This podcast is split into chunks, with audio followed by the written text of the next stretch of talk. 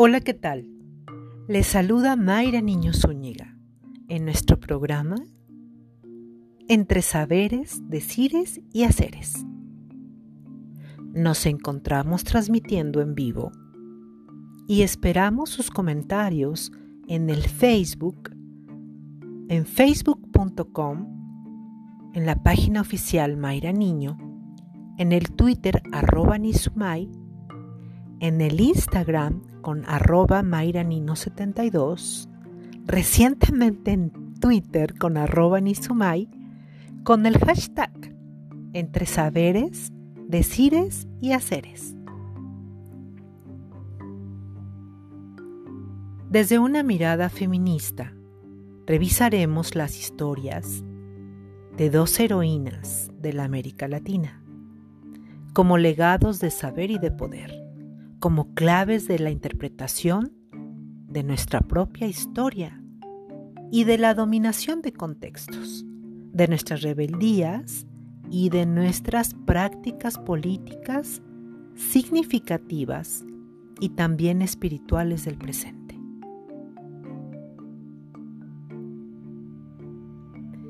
Para este cierre de temporada tenemos desde el marco del cuerpo configurado, narrado e imaginado, el título de este programa, El acto del performance en la escritura de las epístolas de Leona Vicario y Manuela Sáenz.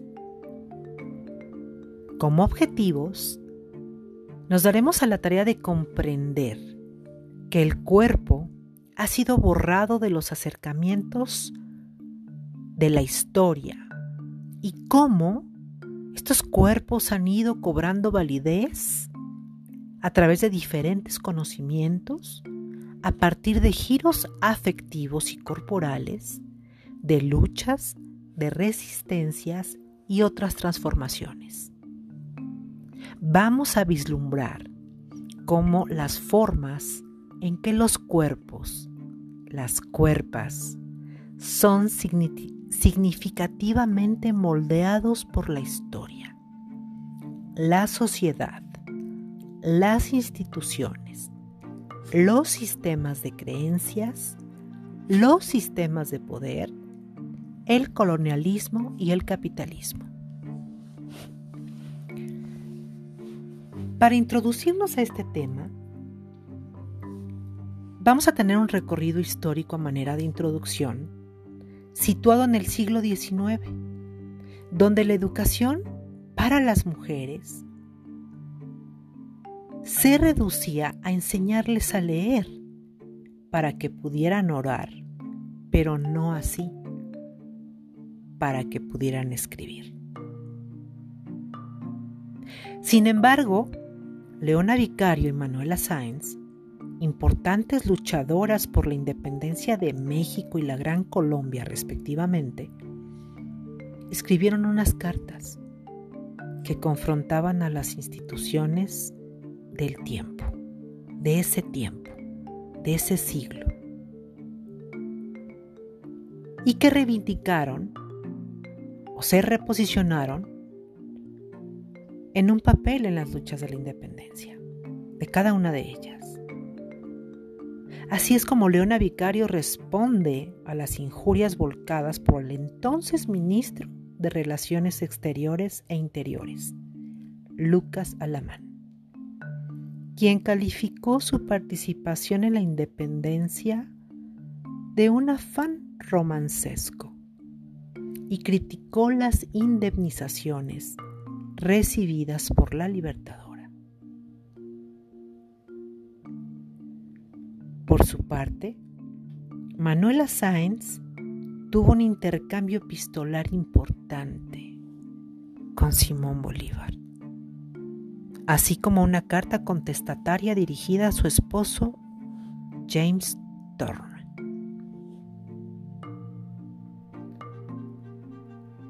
El acto del performance y su relación con las cartas escritas por Manuela Sáenz y Leona Vicario parte de que este concepto de género, situado en esa época, y en esta época también. Es una categoría o asignación social, que es la forma en cómo se expresa lo asignado. Ese es el acto o performance de género, porque se refiere a un conjunto de acciones y comportamientos que construyen el género. El género es social, está asignado fuera del sujeto, no tiene un control. Parcialmente está en el inconsciente, una y otra vez, todo el tiempo, para sí mismo y para el otro. Y si el otro es imaginario, también ahí está la construcción. El concepto de género no es algo mecánico, sino es un proceso de improvisaciones dentro de ciertos límites. Este conjunto de actos performativos de género se reflejan en una actuación que parece ser natural, inconsciente, dentro de papeles binarios, hombres, mujeres asignados a priori, con reglas sociales, culturales, muy rígidas en todo momento y circunstancia. Esta imposición ante este papel o conjunto de roles no ocurren, como ya dijimos, de manera automática. Es el resultado de un proceso creativo.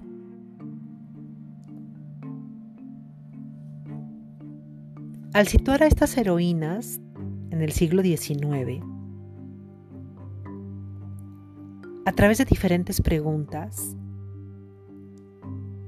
vamos a interpretar en dónde se viven, cómo se describen, por qué las consideramos mujeres irruptoras de su tiempo, de su espacio, y cómo es que a través de la escritura situamos al acto performativo que atraviesan sus cuerpos en heroísmo.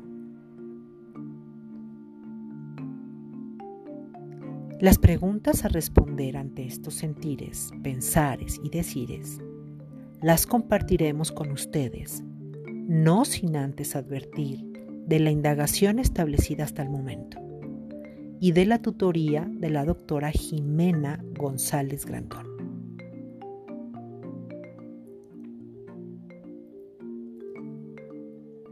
¿Dónde están estas cuerpas de estas heroínas? Considerando que el cuerpo es más que un recipiente o un objeto que se encuentra en el espacio, la cuerpa es una interacción entre la existencia y la realidad y el contexto en el que se encuentra el sujeto, sin que necesariamente el sujeto sea ajeno a la dicha cuerpa. Esto es como a través de la experiencia física, la experiencia sensorial, la experiencia de vivir a través de la cuerpa, se perciben aquellos elementos que construyen al sujeto. Para que esta cuerpa no decaiga en una simple membrana de la realidad del cuerpo, debe mostrarse en resistencia. Por lo tanto, la cuerpa es un término feminista que implica resistencia y atrincheramiento. De este modo, podríamos resumir que la cuerpa es el lugar en el que el sujeto se construye a través de experimentar la realidad y la modificación de la misma. Pero también la cuerpa tiene una dimensión temporal, pues sucede en el presente. Interpreta con la experiencia del pasado y desea con la expectativa del futuro. En este sentido, no hablamos solo del tiempo cronológico, sino de la construcción de la historia. Podemos decir entonces que el sujeto a través de la experiencia de la cuerpa modifica, produce y crea su propia historia. Para situar a las cuerpas de Leona Vicario y Manuela Sáenz, habrá que entender la experiencia de cómo el sujeto se conformó en un momento histórico determinado y cómo ese mismo sujeto a través de su acción transforma la historia. Existe lugar y tiempo. Lugar y tiempo particular en el que las ideas, los sentimientos y deseos de ambas independentistas conformaron su forma de ver el mundo, de interpretarlo, pero a la vez impulsaron sus actos, sus palabras y escritos hacia una búsqueda para empujar cambios en la historia. Vicario y Sáenz pertenecen a un espacio que no se puede explicar sin ellas y ellas no pueden explicarse sin ese espacio y tiempo particular. Las ideas de liberación, de independencia, de la nación que las conforma, también las lleva a esa práctica. Se viven en tensión con el espacio y el tiempo en el que están sus cuerpos y por lo tanto lo transforman y son visibles a los efectos que ambas dejan en su tiempo y espacio. Escribir una carta.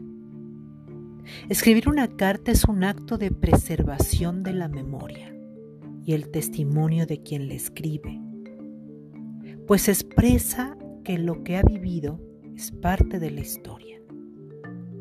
Las cartas preservadas de Manuela Sáenz y la vindicación de Leona Vicario son evidencia de la huella que han dejado en los procesos históricos, en los tiempos y espacios. Si la performance es un acto la escritura, como acción, tiene la capacidad de modificar a quien la escribe y a quien la lee. Según Graciela Ravetti, la escritura performática contribuye a ese descondicionamiento de la percepción de representaciones diseña ficciones de conexiones con quienes reconocen que las conexiones son habituales y funciona como un reconocimiento y en el sentido de volver irrelevante el sentir reduccionista de los lindes culturales y tradicionales que fijan los límites de lo posible para los individuos. La escritura performática de las mujeres cuestiona la identidad tradicional de género. Pero ¿qué repercusiones tiene su experiencia encarnada y narrada en los acontecimientos históricos? La narrativa es un acto lingüístico que busca dar significado y unificar lo vivido a través de la cuerpa. Para lograr esta narrativa, esta configuración de lo vivido, se articulan las experiencias de la cuerpa y su interpretación del sujeto, constituyendo la identidad para responder quién soy, qué soy. Debe existir una articulación de lo vivido. Lo vivido solo tendrá significado si se narra y al narrarlo se coloca a la cuerpa, se define quién es y cuál es su identidad. El acto de escribir una carta como las de Leona Vicario y Manuela Sáenz,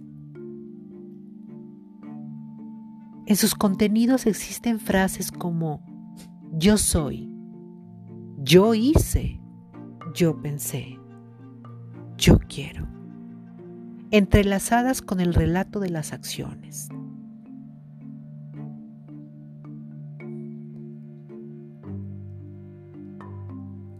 Es porque yo quise que ocurrió lo que yo hice, lo que yo dije.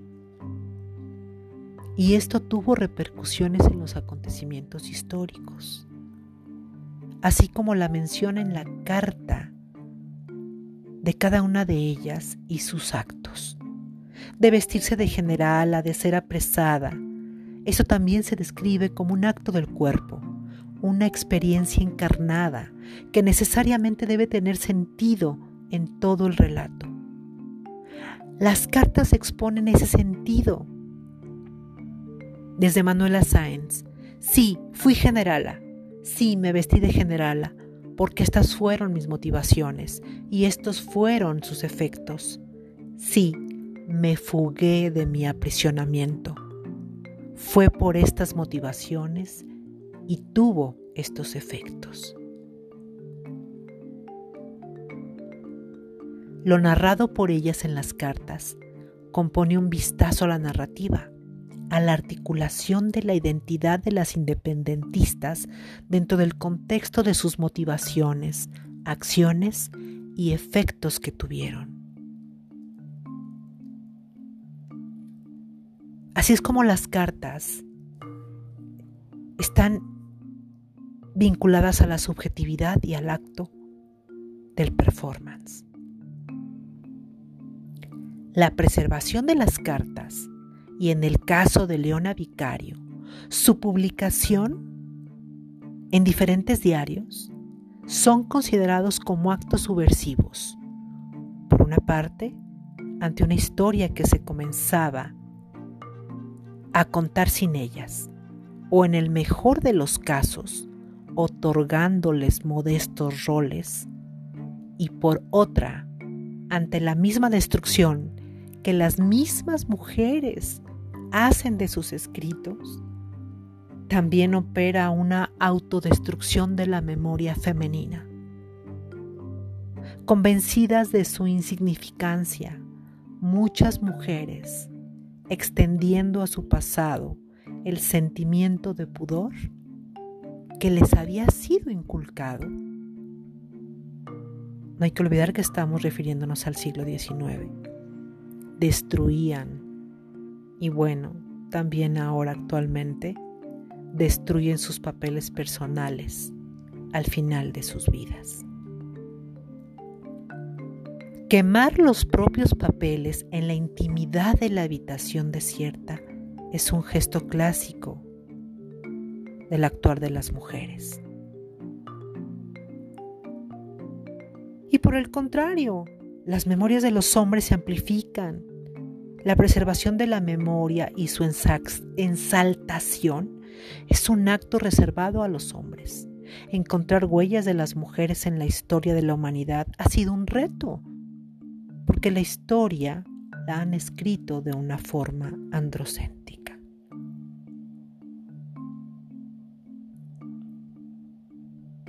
Pero ¿qué rol podrían tener las cuerpas o las experiencias encarnadas y situadas en su propio devenir, en el devenir de la historia de Latinoamérica? El cuerpo es el origen ontológico por el cual lo vivido le da sentido a uno mismo, al otro, a las cosas, al mundo por lo que la cuerpa, este cuerpo en resistencia, es esencial para que el sujeto le dé sentido al mundo. Es a través de la experiencia en y de la cuerpa que se hace y rehace la identidad y se amplían los dominios de significación y de acción, lo que significa que desde la manera en que se le da sentido a lo vivido, se forma la identidad. Pero es un proceso que cambia que hace y rehace la identidad, que lo vivido va modificando lo que se es, pero también su acción, también su impacto. Dice Simón de Beauvoir, no se nace mujer, se llega a serlo. Este es el punto de partida para que feministas como Judith Butler, allá por el 2007, y muchas otras como Angela Davis, algunas latinoamericanas y otras, construyan eh, diferentes teorías en donde se proponen describir, narrar, que lo que hace mujer a un ser humano no es otra cosa que el conjunto de obligaciones culturales, de actos esperados con respecto a una diferencia sexual, que realmente no existe. Se muestran como naturales. Las ideas de que la mujer deba vestirse de una forma, pero también estar en lugares particulares, en realizar acciones femeninas, pero no son otra cosa que imposiciones sociales. Manuela Sainz se viste de generala, marcha al campo de batalla de Ayacucho, dirige las hostilidades. Leona Vicario, al ser descubierta por espionaje, huya, huye, huye, disfrazada a través de la Sierra de Guadalupe. Se esconde, se evade. Protagoniza una fuga de su aprisionamiento en la Ciudad de México. Entonces, la cuerpa se viste de generala, la cuerpa grita y dirige, la cuerpa habla y ordena, percibe el campo de batalla, pero también la cuerpa se esconde. Encuentra cómo camuflajearse en la naturaleza. Vive el cansancio, vive la sed, vive el dolor. Y estas experiencias, este ir y venir por el paisaje latinoamericano, tiene dos consecuencias. Por un lado, la cuerpa reinventa la identidad, pues se perciben fuertes y firmes cuando su cuerpo está cansada, herida, como lo escriben en sus cartas.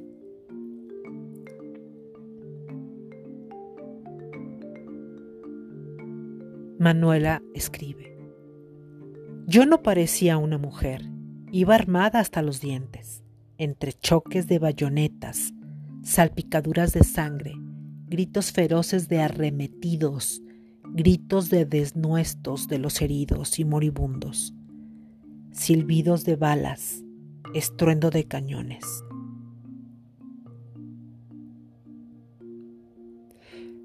Por otro lado, aunque la significación de la guerra transforma al sujeto, su movimiento es el campo de batalla. Su participación en dichos actos genera un efecto en la historia. Líneas más abajo, Sainz dice, Mi capitana me dijo, por usted se salvó la patria. Lo miré y vi a un hombre con la camisa deshecha ensangrentada. Pero era un hombre feliz, un hombre libre. Ya no sería un esclavo. Eso fue allá por 1846. Entonces, la participación en los actos, sus actos propios y palabras, tienen un efecto en el exterior. Las libertadoras Vicario y Sáenz no reclaman protagonismo, sino la lucha siempre presente en contra de la invisibilidad y la violencia que ésta encierra.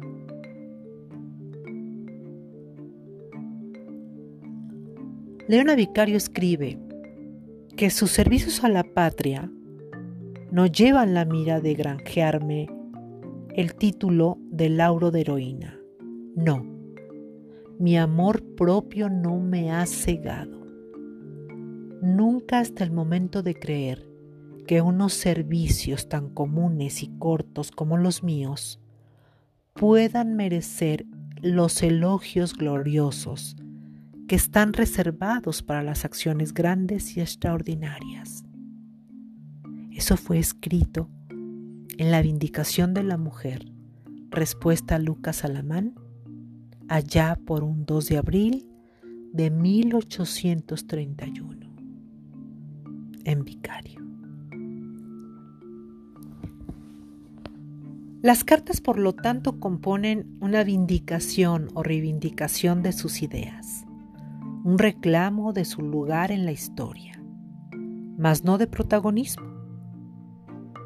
En este lugar cuestionado por enemigos y correligionarios, lo que es verdaderamente incendiario es su lugar en la historia.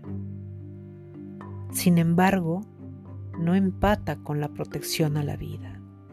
El lugar de las mujeres como madres y cuidadoras tienen un sentido de preservación y es por eso que estas mujeres deben de ser disciplinadas. Y la disciplina como tecnología de poder es importante para sacar a Leona Vicario y a Manuela Sainz de las cartas y llevarlas de nuevo a los bustos en trajes de época.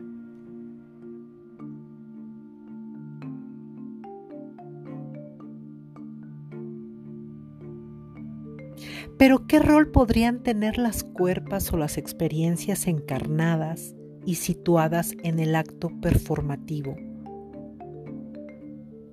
que se, que se describe?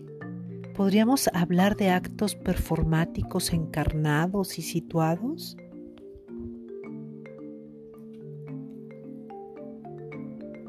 El acto performativo es aquello que de una u otra manera forma las cosas que se están actuando. Un ejemplo de acto performativo que viene de Austin es se declara marido y mujer. Al decir esta frase en una boda, se crea esta idea de que ahora son marido y mujer. Un acto encarnado, como dice Rico, es aquel que ocurre y que atraviesa el cuerpo y que de una u otra manera rehace la identidad, pero también tiene un campo de acción en la realidad, sea esta cual sea. Que como sujeto de la historia entonces, estamos buscando que los actos, en particular el acto de escribir las cartas y lo que se escribe, de una u otra manera nombra, no crea. Lo que están nombrando también se expresa. Se expresa desde su corporalidad, pues son actos del cuerpo, algo en un momento y tiempo particular. Por esto, la parte de esta reflexión, diría yo, que dentro del acto de escribir existe un acto performativo, puesto que es un acto repetitivo de crear una idea.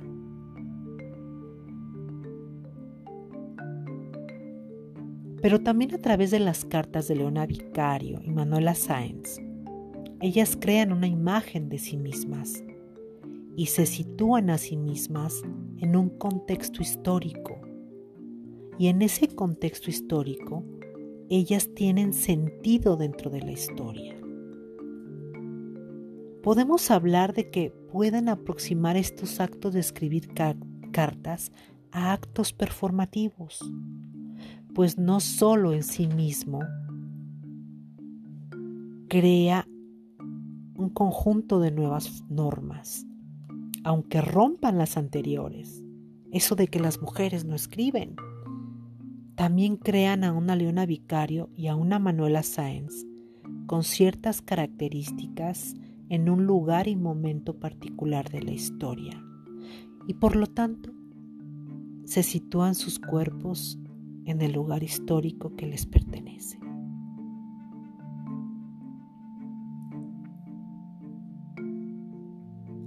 ¿De qué manera el reconocimiento de un cuerpo que siente, que vive experiencias de una manera distinta a la conformada patriarcalmente puede cambiar las interpretaciones históricas y colaborar para la generación de nuevos imaginarios. Aquí entra la parte en la que nos acercamos a la historiografía oficial. Ese relato de quienes han escrito acerca ah, de Manuela Sáenz y de Leona, específicamente de estos hombres que las buscan deslocalizar. Y las eh, sitúa dentro de la historia narrada que las requiere en corsé, en casa, atrás del novio o esperando al amante, para que ellas sean las amantes o las novias. Y que a partir de ahí se pueda contar la historia y que ésta sea congruente con el mandato naturalizado que las mujeres deben de seguir y que no tienen alguna otra motivación más que las románticas y que esos actos, más allá de los de ser novia, esposa y acompañantes, sin embargo al escribir las cartas, se presenta una realidad distinta a este relato. Ellas, nosotras, ya no somos las mujeres en corsé, ni tampoco en una casa o en un lecho. Fueron generalas en medio de la sangre, de los cañones. Son espías conspiran en los pasillos de los palacios virreinales. Este lugar que suena imposible para las mujeres,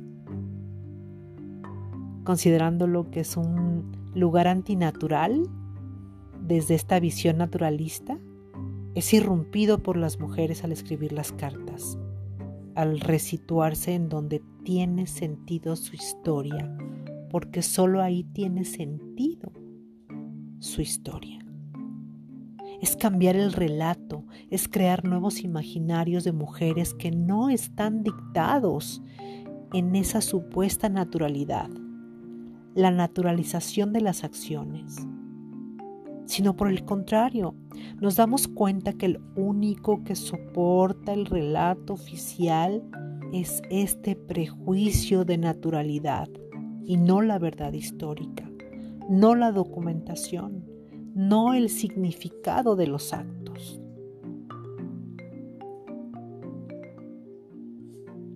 Pareciera entonces como si faltara una pieza en la historia, cuando la tratamos de reescribir sin esta versión, como si quisiéramos llenar el hoyo con la idea de que simplemente es imposible que ellas estuvieran allí porque las mujeres no están ahí y no hacen esas cosas y no dicen esas cosas.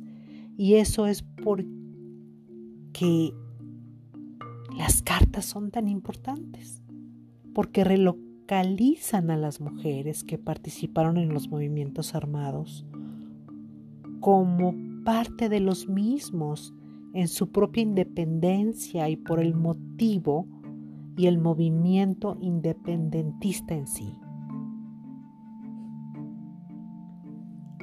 Pero ¿por qué es importante contar con la experiencia encarnada y situada de estas mujeres? Partir de lo que hemos expuesto en la pregunta anterior, creo que la importancia de contar la experiencia encarnada y más allá que contar la experiencia encarnada y de difundir las cartas, es que el relato de ellas sobre sí mismas crea nuevos imaginarios, cuestiona leyes naturales o naturalizadas, reinventa la forma en que vemos la historia y cuestiona los más profundos mandatos de género. Es importante contar la experiencia del cuerpo. A Manuela Sáenz verla vestida de generala, llena de sangre en medio de un campo de batalla a Leona Vicario en los pasillos de la conspiración obteniendo información en los palacios virreinales, financiando la lucha, escribiendo cartas y articulando estrategias para los independentistas.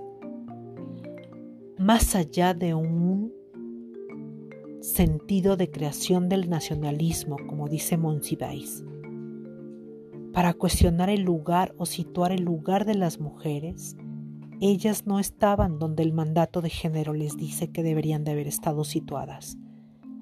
Y eso es lo importante, porque eso subvierte directamente al propio mandato de género. A manera de cierre, vamos a responder qué sentían esas mujeres y cuál es mi implicación al estar contando esta historia. Al tener que hacer la lectura de las cartas entre Manuela Sáenz y Simón Bolívar, pude sentirme ruborizada. Es imposible que quien lea estas cartas se mantenga al margen del objetivo, es decir, se provocan sentimientos, acciones y conductas. Me ruboricé porque Manuel escribía cosas que aún 200 años después seguimos teniendo censuradas las mujeres.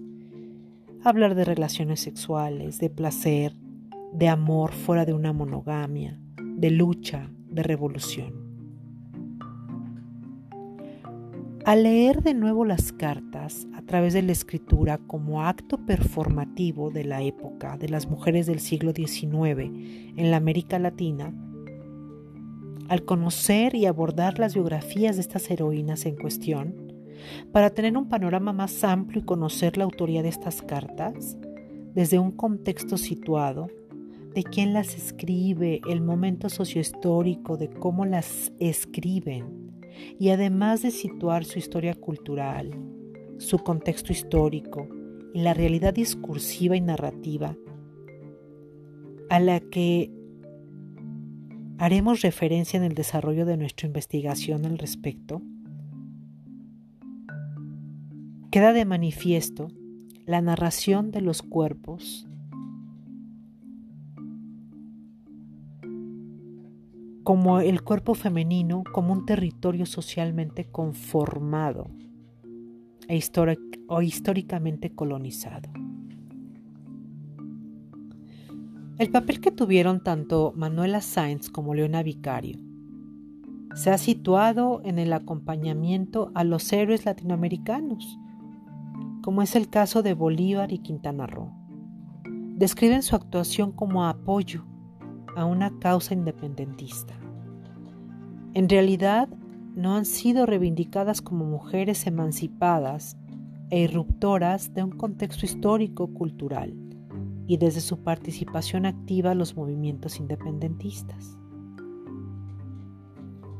Desde la historicidad del género, consideremos aquí al género como una herramienta de análisis, ya que plantea que es importante hacer la historia de las mujeres y tener una mirada al pasado para que desde la categoría de género se comprendan estas historias de mujeres en cuerpos femeninos. En el caso de Leona Vicario, la conocemos desde su histórica participación como heroína benemérita, agradecimiento o estimación por sus servicios, la dadora a la patria por la libertad.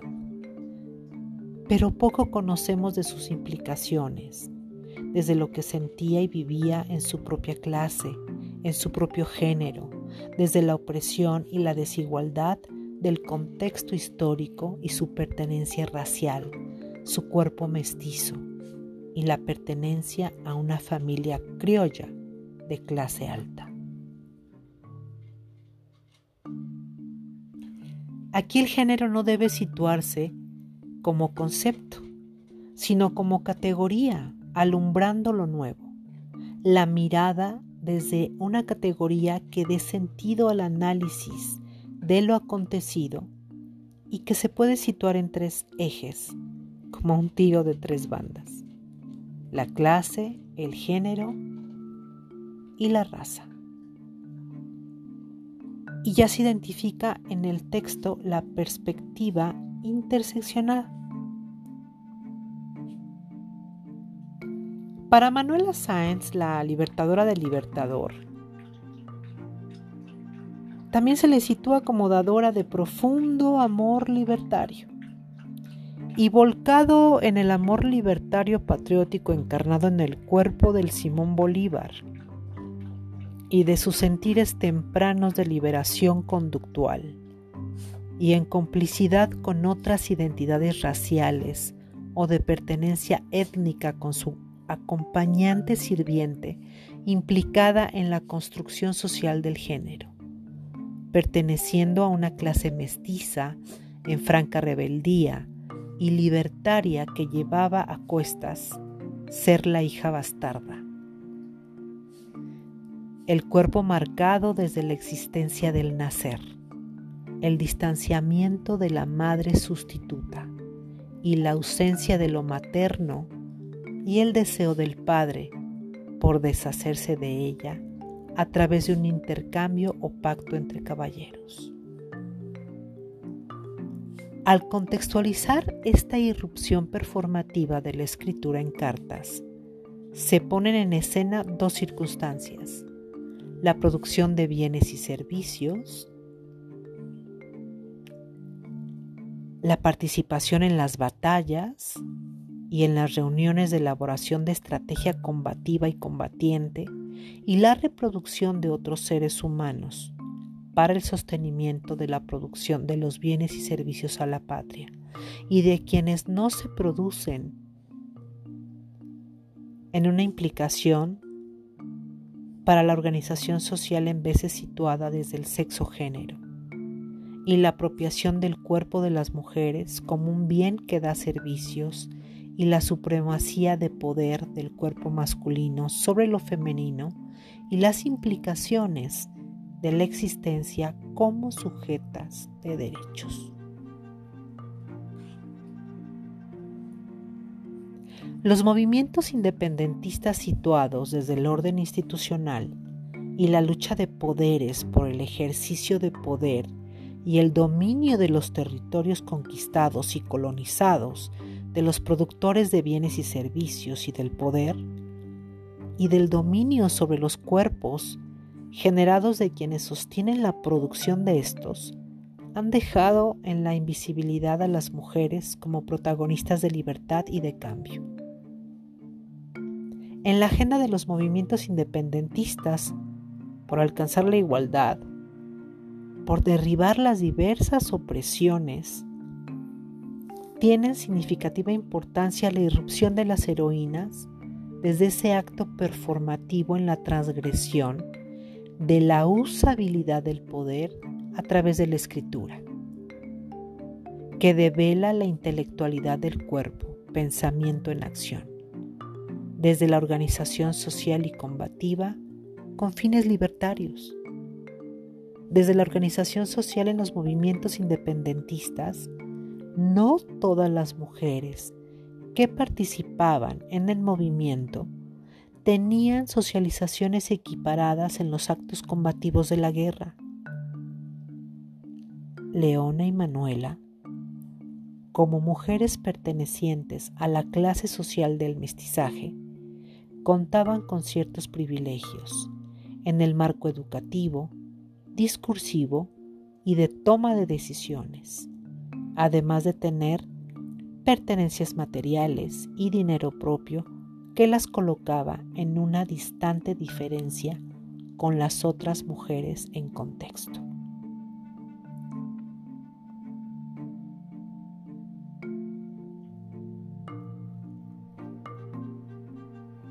Es así como estas mujeres, desde su asertividad, sabían pedir lo que necesitaban pero también sabían poner límites de lo que no querían, pues tenían claro que tenían una vida que le sumaba a la vida del otro. No necesitaba que el otro le diera un sentido, pues ellas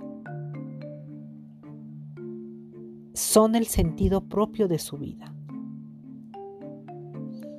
Existen etapas en la vida de las mujeres en donde tendemos a ser satélites de los deseos, necesidades, gustos y valores de los demás.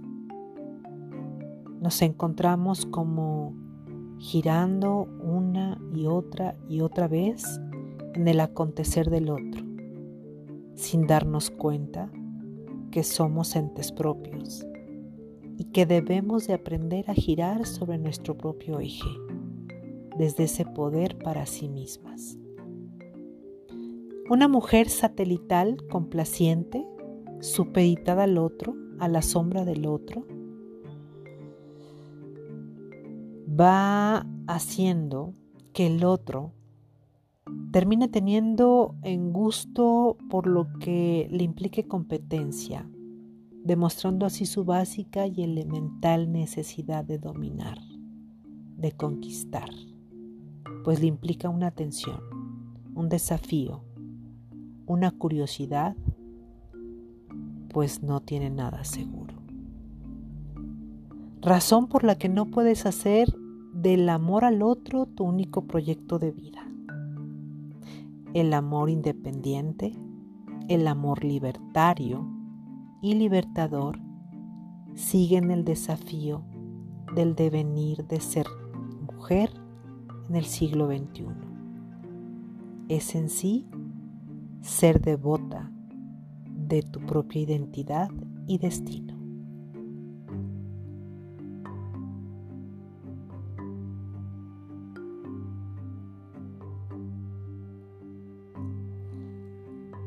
Muchas gracias a todas las personas que eh, nos escuchan por haber estado en este programa largo, pero a la vez maravilloso, pero a la vez de cierre de esta experiencia vivida, encarnada en este cuerpo, a través de la lectura de las cartas de estas dos heroínas, pero que también nos hacen reflexionar, resituarnos, repensarnos en el aquí y en el ahora.